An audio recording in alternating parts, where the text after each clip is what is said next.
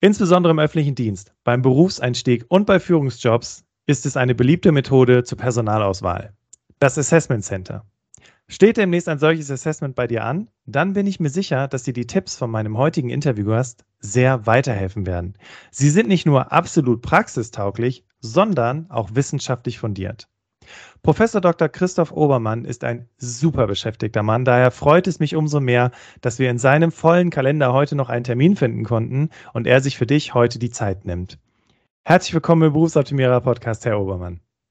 Ganz lieben Dank, dass ich dabei sein darf. Freue mich auf das Gespräch. Berufsoptimierer, dein Karriere-Podcast. Hier hörst du jede Woche neue Tipps zur Bewerbung und beruflicher Entwicklung. Viel Spaß bei der heutigen Folge. Liebe Hörerinnen, liebe Hörer, wir wollen heute über das Thema Assessment Center sprechen. Und dafür haben wir verschiedene Fragen vorbereitet. Wir starten natürlich mit den Basics. Was genau ist ein Assessment Center überhaupt? Wer nutzt sie? Was wird abgefragt und äh, wie sieht das eigentlich aus mit dem Thema Wissen versus Persönlichkeit? Also worum geht es da eigentlich konkret? Und wie ist es jetzt vor allem in der Corona-Pandemie? Wie könnten beispielsweise Assessment Center remote ablaufen? Und damit du erstmal einen Einblick bekommst, wer Herr Professor Obermann überhaupt ist, kommt hier erstmal eine kurze Anmoderation. Professor Dr. Obermann ist Professor für Wirtschaftspsychologie an der Rheinischen Fachhochschule Köln. Der Schwerpunkt seiner Lehre liegt in der Persönlichkeitspsychologie und in der psychologischen Eignungsdiagnostik. 1989 startete er als Consultant für Personalberatung, Training und Diagnostik bei einem Personalberatungsunternehmen. Dort war er Projektleiter, Bereichsleiter, Partner und zuletzt Mitglied der Geschäftsleitung.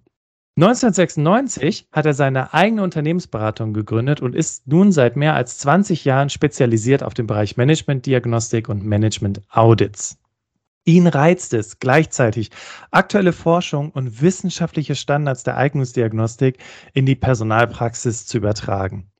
Zudem ist er Buchautor und hat die beiden Bücher Assessment Center sowie Jobinterviews professionell führen im Springer Verlag veröffentlicht. Und meiner Meinung nach ist es ein Buch, was eigentlich jede Führungskraft oder auch jede Personalerin, jeder Personaler da draußen gelesen haben sollte, um Interviews wirklich zielorientiert und mit zuverlässigen Entscheidungen zu führen.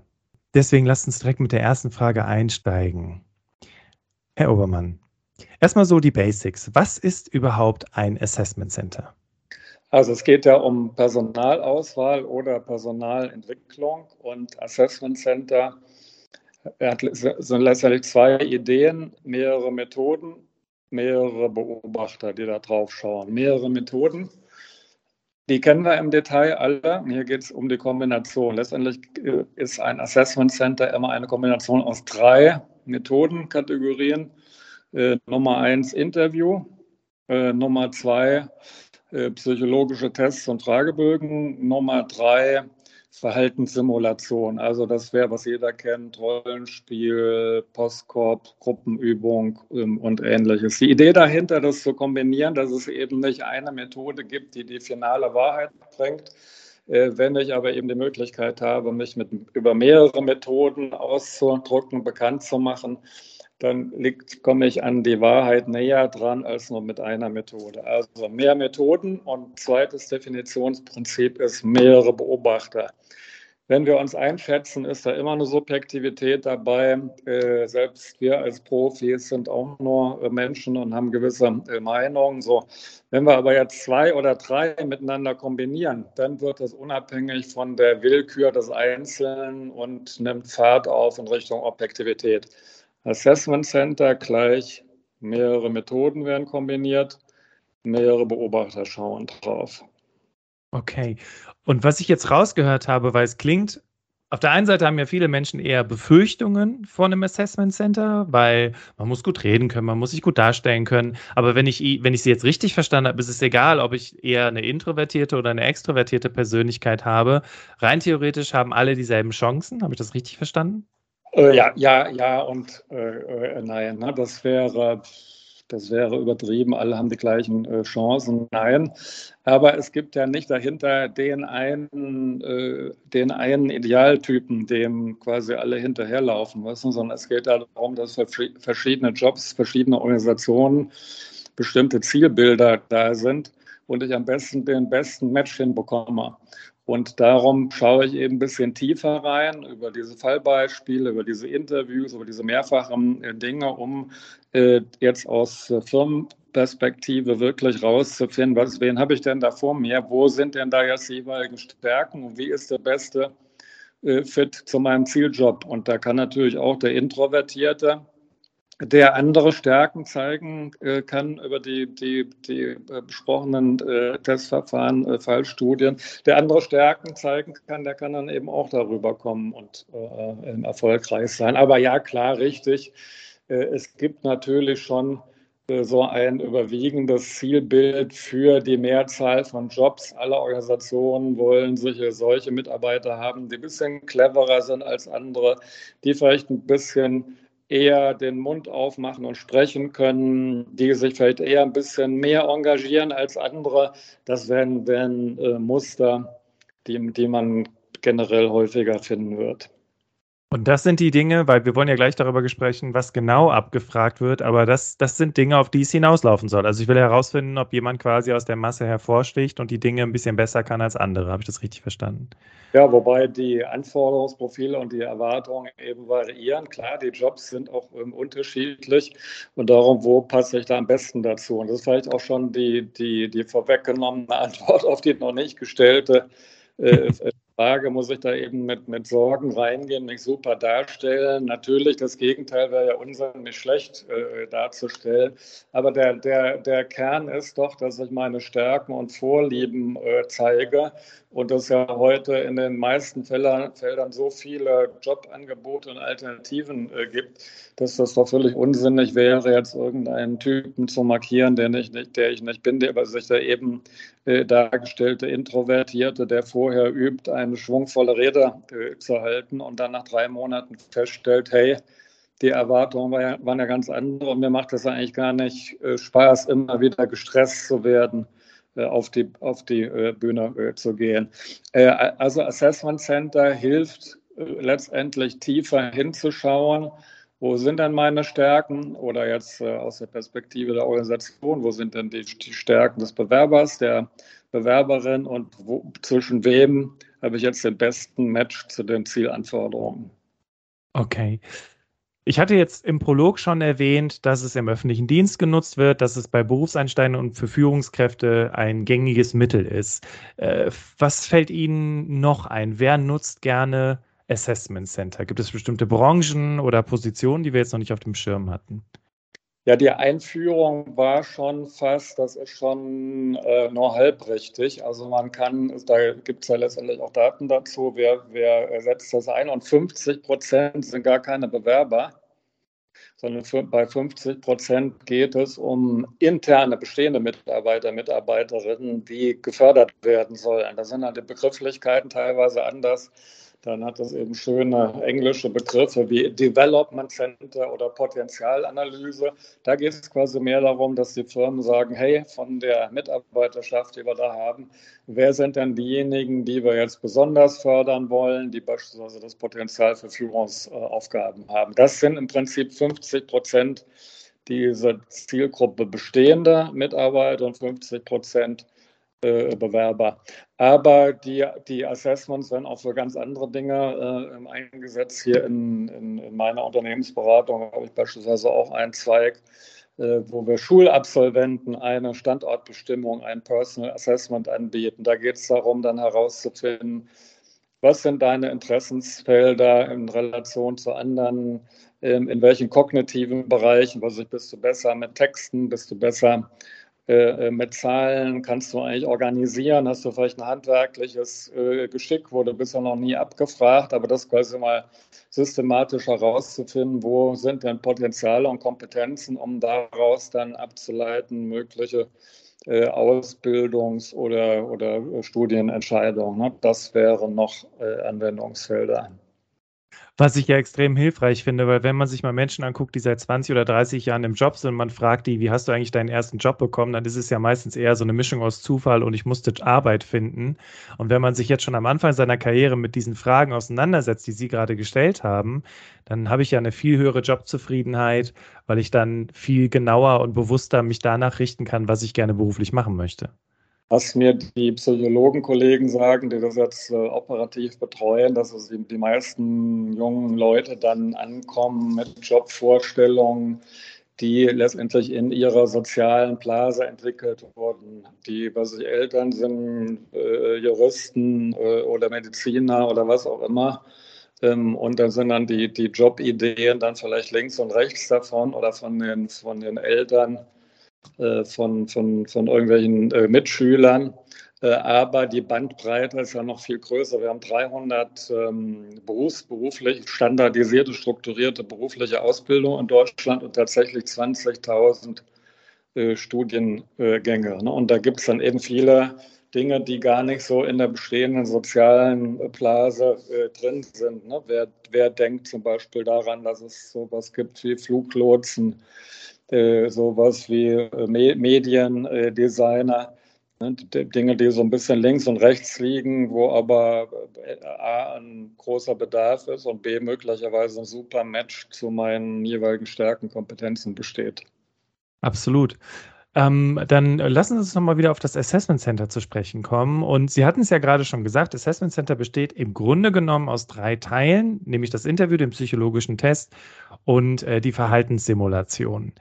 Wenn wir uns jetzt diese drei Bestandteile anschauen, in Zusammenhang mit der Frage, was wird hier eigentlich konkret abgefragt, fangen wir mit dem Interview an, weil das Interview, ist es vergleichbar mit einem Jobinterview, mit einem Vorstellungsgespräch oder wie läuft, was, was wird beispielsweise in diesem Interview abgefragt? Ja, das ist vergleichbar. Also das, es gibt letztendlich so zwei Grundmethoden in dem Jobinterview. Einmal die sogenannten biografischen Fragen und dann die situativen Fragen. Was ist das? Die biografischen Fragen, die heben darauf ab, was hat dann jetzt jemand in der Vergangenheit schon geleistet, getan, um da quasi vorherzusagen, ob dann äh, diese Person es in der Zukunft auch machen kann. Das wären dann Fragen in der Art, die dann kommen, wo haben Sie denn schon mal? Äh, wo haben Sie denn schon mal erfolgreich ein Projekt gemacht? Wo haben Sie denn schon mal Vorschläge eingebracht in Ihrer Umgebung? Äh, wo sind sie vielleicht schon mal auf Kollegen zugegangen, denen es nicht so gut äh, äh, ging, wo haben sie schon mal irgendwo extra engagiert. Und da ist dann eben die berechtigte Idee des Interviewers, wenn das jemand in der Vergangenheit bei den vorherigen Jobs nachgewiesen hat, dann wird das auch in der Zukunft äh, tun. Und dann gibt es eben situative Interviews, das sind dann quasi Fallfragen. Stellen sich vor, wenn also beispielsweise, Sie wollen herausfinden, hat jetzt jemand bestimmte vertriebliche Fähigkeiten? Äh, ne, und dann frage ich Sie, äh, äh, ich sitze hier in Köln, da ist der Hauptplatz der Kölner Neumarkt, also frage ich Sie, stellen wir uns mal vor, ähm, heute haben wir Dienstag, heute Nachmittag stellen sich mal an den Kölner Neumarkt und verkaufen, sprechen Leute an für was auch immer, Zeitungsabos, Saunagutscheine. So, wie machen Sie denn das jetzt? Da gehen die missmutig vorbei, senken den Blick auf den Boden. Wie sprechen Sie denn andere Wie machen Sie das denn eigentlich genauer? Und da kann man eigentlich sehr gut sehen, als ähm, Interview auf der anderen Seite gibt es da eine Neigung, eine Disposition, eine Idee, diese Situation bewältigen äh, zu können. Das sind quasi die beiden Fragen, die in Interviews vorkommen äh, können, biografische Fragen, situative Fragen. Okay. Und Jetzt der psychologische Test. Sind das, sind das, ist das ein Fragebogen, den ich beantworte oder wie kann ich mir das vorstellen? Also muss, da gibt es auch wiederum zwei Kategorien. Es gibt psychologische Tests, die gegen Zeit laufen. Das sind dann eben kognitive Tests, Intelligenztests, wo es gilt, bestimmte Aufgaben zu lösen. Am Ende die Frage, wie viele Aufgaben schaffe ich denn da in der Zeiteinheit? Das hat eben den Sinn, weil für wichtige Jobs, für, für bestimmte Jobs ist wichtig zu sehen, wie ist denn jetzt sowas wie äh, die verbale Auffassungsgabe oder bin ich jetzt mit Zahlen besser als mit Texten oder bin ich in beiden schlecht, dafür gut in räumlichen Denken. Dafür brauche ich eben quasi Tests, weil ich dann Vergleichsgruppen habe und sagen kann, okay, du hast jetzt von mir aus 10 aus 20 Fragen Testfragen richtig beantwortet, der Vergleichsdurchschnitt nur, ach, du bist da besser. So funktionieren die, die äh, Tests. Und die zweite Unterkategorie sind Fragebögen, das sind dann letztendlich Selbstbeschreibungen. Äh, Selbstbeschreibung zu allen möglichen Kompetenzen, etwa das Thema äh, emotionale Belastbarkeit. Das wären dann Fragen, die da, die dort kommen, wie beispielsweise, ich mache mir häufig Sorgen oder die Zukunft, äh, wenn, wir nach, wenn wir morgen schauen, die Zukunft wird ganz schlimm, alles wird schlimm oder äh, alles wird besser. Das wären also solche und da, da, werden dann quasi die Antworten auf diese Fragen eingesammelt und wiederum verglichen mit anderen Bewerbern. Und jetzt in dem Fall, äh, wie viele Fragen habe ich dann eben angekreuzt, die gehen in Richtung positives Denken, emotionale Belastbarkeit im Vergleich jetzt eben zu anderen Bewerbern. Und da macht es natürlich Sinn, jetzt äh, mich so darzustellen, wie ich bin. Ne, weil ich kann jetzt natürlich, also das, die sind relativ durchschaubar da kommen dann eben Fragen auch, wir hatten da zu Beginn Introversion, da kommen dann, ne, gehe geh ich, geh ich gerne auf andere Leute zu. Jetzt könnte ich mir natürlich überlegen, nee, stimmt nicht, mache ich nicht. Aber äh, weil es vielleicht erwartet wird, kreuze ich das jetzt mal hier an. Ne, und dann nehmen die mich am Ende und äh, packen mich in irgendeine Vertriebsaufgabe, die ich gar nicht will. Also macht es jetzt nicht so viel Sinn, einen völlig anderen Typen darzustellen, der ich gar nicht bin. Äh, das ist interessant. Sie haben gerade was im Nebensatz erwähnt und das fand ich spannend. Ähm, ein Assessment Center ist nicht für einen einzigen Job, also in den meisten Fällen. Habe ich das richtig verstanden? Sondern es geht um eine Vielzahl von Positionen. Naja, das eine Assessment Center hat dann schon meistens einen Zieljob, aber es gibt da eben tausende Anbieter äh, und tausende Organisationen und äh, diverse Jobs und verschiedene Persönlichkeiten, die auf der anderen Seite sitzen und dann häufig auch nach dem Motto vorgehen, so wie ich die anderen auch, bitte nach meinem Schlag. Insofern die Anforderungsprofile, die dahinter stehen, die, die, die variieren schon. Okay. Ja, gut. Das ist auch interessant zu wissen, weil wenn ich dann zu einem Assessment Center eingeladen werden, kann es sein, dass ich nicht für den Job jetzt passe, aber die aufgrund der Analyse herausgefunden haben, dass ich auf eine andere Position ja viel besser passe. Also das bringt mir ja was. Selbst wenn nicht, dann wäre es doch auch ein gutes Ergebnis, wenn die sagen, nee, passt leider äh, nicht, weil die und die äh, Persönlichkeitskompetenzen, zum Beispiel auf der Basis von so einem Fragebogen wie eben äh, geschildert, da haben wir eben andere Vorstellungen. Das ist doch letztendlich eine solidere Basis, so Nein zu bekommen, als ein Ja zu bekommen, aufgrund von wechselseitigen Vorspiegeln von Dingen, die eigentlich gar nicht da sind. Das ist interessant, weil Sie, Sie haben ja gerade damit gesagt, und das finde ich super, weil das ist ja das, was die meisten Menschen, die auf Jobsuche sind, total schade finden, dass sie nämlich kein fundiertes Feedback bekommen, warum es bei der Position nicht gepasst hat. Und ich kann schon davon ausgehen, wenn ich jetzt zu so einem aufwendigen Prozess eingeladen werde, dass ich da auch ein ein Feedback bekomme, mit dem ich arbeiten kann? Leider nein. Also es gibt ähm, da so einen Industriestandard, so Qualitätsstandard zu Assessment Centern, da steht das drin, dass Feedback dazugehört. Ähm, aber man kann es nicht zwangsläufig erwarten, weil es ja A, Geld kostet und B, die ähm, Organisationen eben auch fürchten, dann eben verklagt zu werden. Ne? Wenn ich, wenn ich äh, Ihnen jetzt sage, äh, leider passt das nicht wegen äh, Extraversion und dann sagen sie, ja, das war jetzt ein Schlüssel, weil ich bin jetzt ein, ähm, ähm, ein, ein äh, Mann, Frau mit der und der sexuellen Orientierung, da verklage ich die mal. Äh, na, also da hat jetzt halt jetzt dieses äh, Gleichberechtigungsgesetz AGG eher dazu geführt, dass die Neigung, Feedback zu geben, verringert wird. Gleichwohl äh, äh, lade ich Sie, Sie gerne ein, das, äh, das zu erbitten und einzufordern. Ne? Wenn man da jetzt zwei, drei Stunden oder den ganzen Tag Gas gibt, gehört das eigentlich zum guten Ton äh, dazu. Und wenn da mehrere nachfragen, dann entsteht dann auch ein entsprechender Druck, äh, das anzubieten. Also wir, wir jetzt in den, in den Assessments, die wir jetzt organisieren als Dienstleister für Organisationen oder wo wir das mit Know-how liefern, gibt es immer ein Feedback Insofern wäre das auch ein gewisses Qualitätsmerkmal, äh, wenn ich mich jetzt irgendwo bewerbe und dass ich dann mal nachfrage, gibt es denn sowas oder nicht, dann ne, ist das vielleicht dann ein, ein, ein Baustein in der Einschätzung des Gesamtpakets. Ja, eben, zumal sich auch die Arbeitsmarktsituation dahingehend verändert hat, dass es ja viele Jobs gibt und wenig Menschen. Und so kann ich ja, wenn ich zu einem Assessment Center eingeladen werde, auch so ein bisschen, okay, ich investiere jetzt einen ganzen Tag in euch, dann will ich aber in Anführungszeichen auch was zurückbekommen, nämlich ein fundiertes Feedback, mit dem ich auch weiterarbeiten kann, wenn es nicht geklappt hat.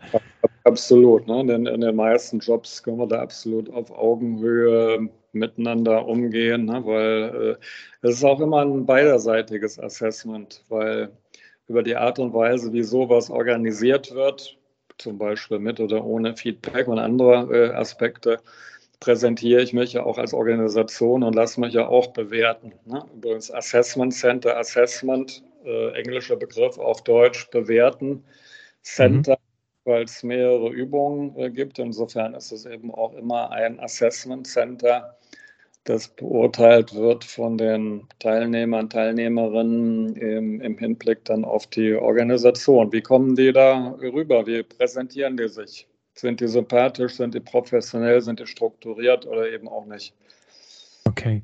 Ähm, ich würde gerne noch über das dritte Element sprechen, was im Assessment Center getan wird. Und da hatten Sie ja die Faltensimulation schon kurz angerissen. Muss ich mir, also Sie hatten ja schon gesagt, Postkorb-Übungen, sind das auch diese Gruppengespräche, die ich mit anderen Assessment Center-Teilnehmern habe? Oder was, was kann ich mir noch darunter vorstellen? Genau, also das ist letztendlich die nächste Stufe zu diesen situativen Interviewfragen. Also wir, wir erinnern und stellen sich vor, dass das und das ist die Situation, wie würden Sie es tun? Und bei der Verhaltenssimulation heißt das jetzt nicht, wie würden Sie es tun, sondern bitte tun Sie es.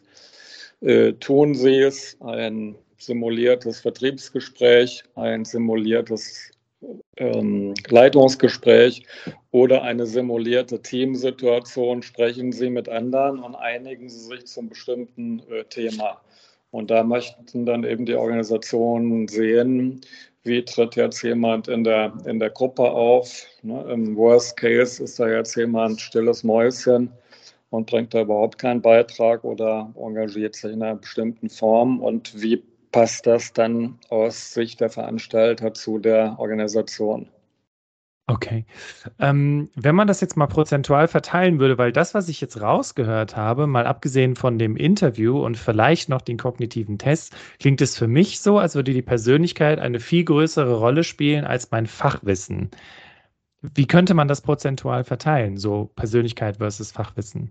Ja, salopp 100 zu 0. Also Fachwissen ist in der Regel kein Thema eines Assessments, weil Sie würden jetzt keinen Aufwand betreiben von ein, zwei Tagen, ähm, um dann herauszufinden, das Fachwissen in dem und dem Bereich ist nicht so gut, wenn ich mir das Fachwissen in wenigen weiteren Tagen dann aneignen kann. Also es geht äh, eher noch um Kompetenzen. Also unter Persönlichkeit versteht man Dinge, die jetzt über die Lebenszeit sich eher nicht verändern, zum Beispiel sowas wie emotionale Stabilität, oder sowas wie Extraversion auf andere Leute zugehen? Oder bin ich jetzt eher ein gewissenhafter, genauer oder eher ein etwas schlampiger ähm, äh, Mensch? Das wären jetzt quasi Persönlichkeitseigenschaften. Und dann gibt es aber eben noch Kompetenzen oder Skills. Das wäre sowas wie Kommunikationsfähigkeit, Präsentationsfähigkeit, Konflikte lösen, sich organisieren können. Also das ist irgendwo so zwischen Persönlichkeit und Fachwissen. Also man kann es auch lernen dauert aber quasi ein bisschen länger, als sich als Fachwissen reinzuziehen. Mhm. Okay, aber das ist ja auch schon mal ein ganz wichtiger Hinweis, 100% zu null und eben nicht 50-50. Und äh, damit ergibt es natürlich auch, also da schließt sich ja auch im Prinzip der Kreis, warum gerade Berufseinsteigen oder Berufsanfänger äh, hier große Chancen haben, weil es gar nicht so sehr um ihr Fachwissen geht, sondern wirklich um sie als Mensch im Prinzip.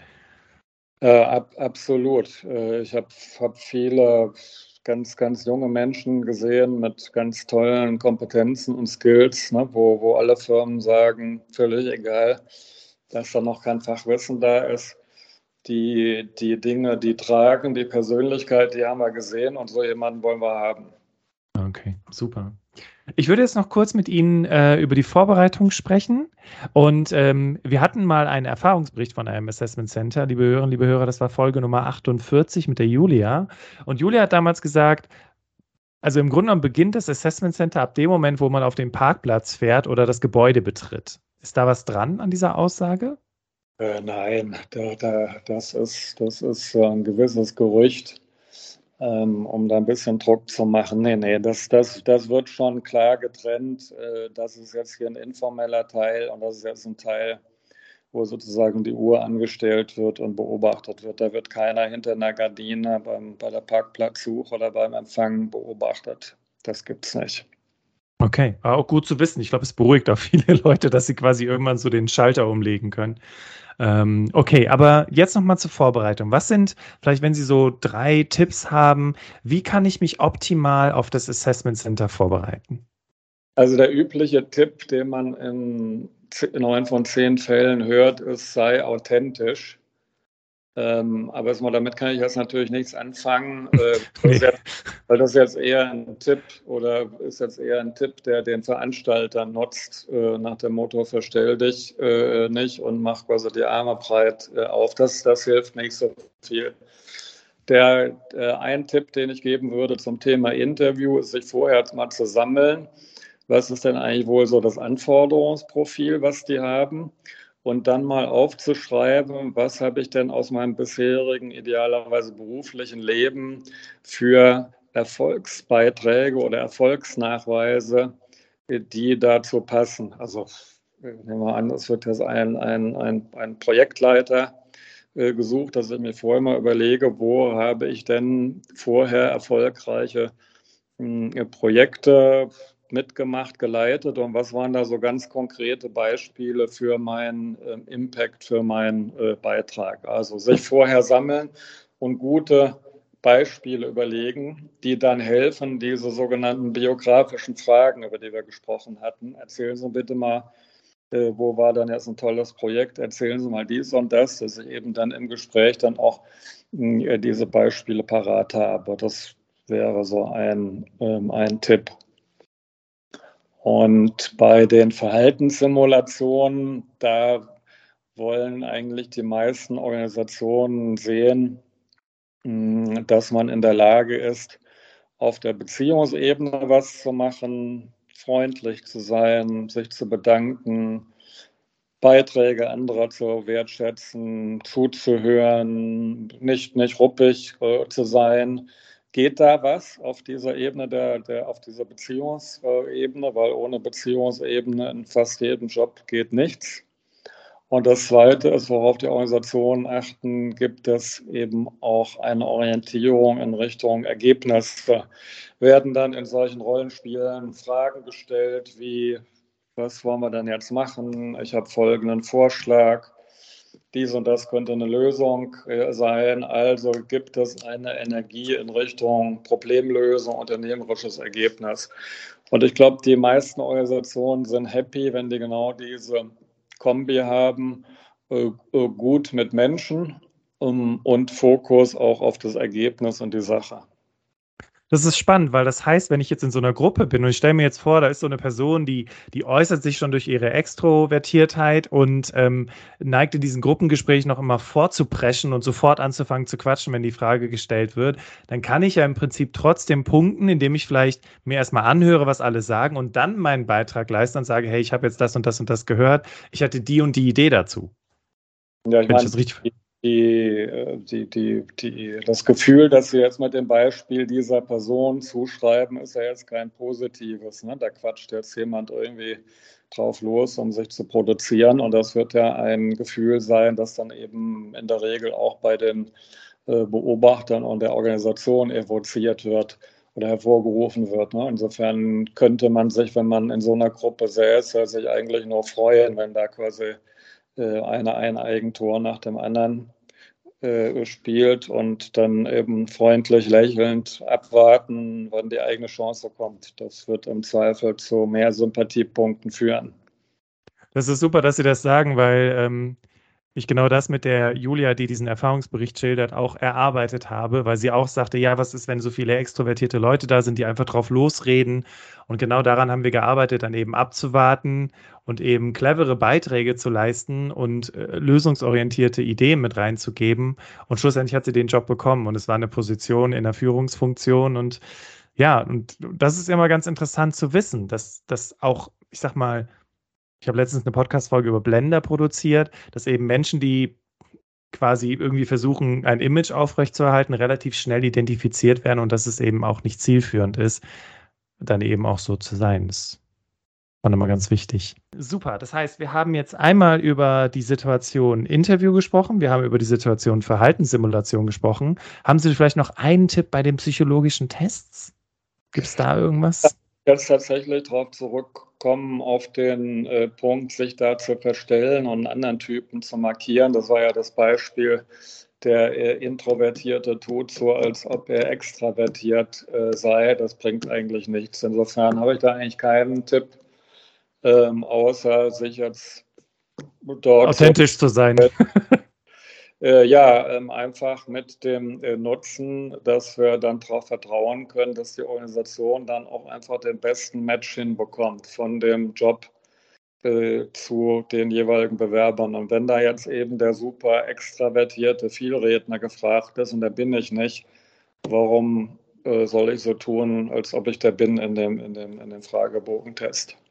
Super. Also das war auch nochmal ganz hilfreich, weil es ist ja auch immer eine Frage, die man sich selber stellt. Ne? Wer will ich sein? Und am liebsten will ich ja die Person sein, die ich bin und nicht irgendeine äh, veränderte Version.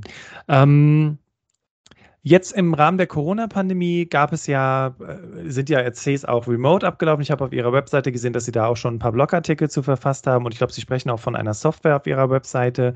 Gibt es da vielleicht noch irgendwas, worauf ich achten muss bei einem Remote-AC, äh, was vielleicht jetzt durch ein persönliches AC äh, nicht direkt ersichtlich ist? Also natürlich kann man sagen, gut, die Körpersprache kommt jetzt nicht mehr so herüber äh, gut. Ich sehe jetzt nicht Bewegung in dem Raum, aber das sind letztendlich äh, Feinheiten. Das ist der, der das ist 99 zu 100 Prozent. Das heißt also, äh, ich habe das ja auch wissenschaftlich begleitet. Ist das vergleichbar schwer? Sind die Ergebnisse vergleichbar? Und die, die Antwort ist ja. Es gibt letztendlich kein, kein, auch keine Benachteiligung von Bewerbern, Bewerberinnen, die das Ganze remote machen. Also das ist ziemlich vergleichbar. Was interessanterweise, wenn man die Teilnehmer befragt nach solchen Remote-ACs, ja, da gibt es eine Streubreite die, es gibt eine Minderheit, die das nicht so mögen, weil die quasi Angst haben, dass äh, ihre Stärken in ihrer persönlichen Präsenz jetzt nicht so herüberkommen äh, wie in Live. Aber es gibt einen größeren Teil von Absolventen von solchen Assessments, die das im Nachhinein schätzen. Warum? Weil die sagen, und da sind wir vorher auch gar nicht drauf gekommen, Mensch, in Remote kann ich das Assessment ja quasi in meiner vertrauten Umgebung, entweder Homeoffice oder tatsächlich oder im, im, im Büro durchführen. Da weiß ich, wo die Kaffeemaschine steht, da habe ich meinen meinen vertrauten Schreibtisch oder was auch immer, während wenn ich irgendwo hinreise, bin ich schon nervös, äh, finde ich den Parkplatz, finde ich den Eingang, wie spreche ich die Leute an. Das fällt alles weg, dieser Zusatzstress. Das ist das, was uns die Absolventen in Remote äh, berichten und darum wäre meine Prognose, dass dieses Thema zum ganz großen Anteil auch so bleiben wird, auch nach Corona in Remote. Okay, ja, das ist schon mal gut zu wissen und vor allem auch die Unterschiede zu kennen. Herr Obermann, ähm, also ich, äh, ich muss ganz ehrlich sagen, das waren super viele hilfreiche Tipps und vor allem auch Hinweise zu Assessment Centern, auch diese, ne, wie, wie Assessment Center generell strukturiert sind. Und liebe Hörerinnen, liebe Hörer, Herr Obermann muss gleich weiter, weil er seine Bacheloranden verabschieden möchte. Ähm, deswegen kommen wir jetzt so langsam zum Ende in diesem Podcast-Interview und erstmal an Sie ein ganz herzliches Dankeschön. Ja, besten Dank für die Aufmerksamkeit und die äh, coolen Fragen. Ja, und liebe Hörerinnen, liebe Hörer, vielen Dank, dass du in diesem Podcast dabei gewesen bist und ich hoffe, dass wir wirklich dir alles mit an die Hand gegeben haben, damit du im Assessment Center gut bestehen wirst. Und ich verabschiede mich an dieser Stelle, wünsche dir einen wunderbaren Tag und übergebe das letzte Wort an unseren Interviewgast, Professor Obermann. Bitteschön. Ja, erstmal vielen Dank für die Frage. Das letzte Wort ist ganz einfach. Freut euch drauf. Das ist eine, eine, eine coole Chance äh, zu spüren, wie bin ich effektiv, in welchen Situationen, wo bin ich gut. Äh, das merke ich ja immer selbst, komme ich in dem Interview gut rüber, in jeder, jener Aufgabe rüber, wie ist das Feedback äh, dazu. Es ist eine großartige Möglichkeit zu lernen, äh, zu wachsen und damit dann ähm, auch die Möglichkeit zu haben, die nächste Stufe der Herausforderung in meinem Leben zu nehmen. Freut euch drauf, wenn, wenn ihr die Chance dazu bekommt.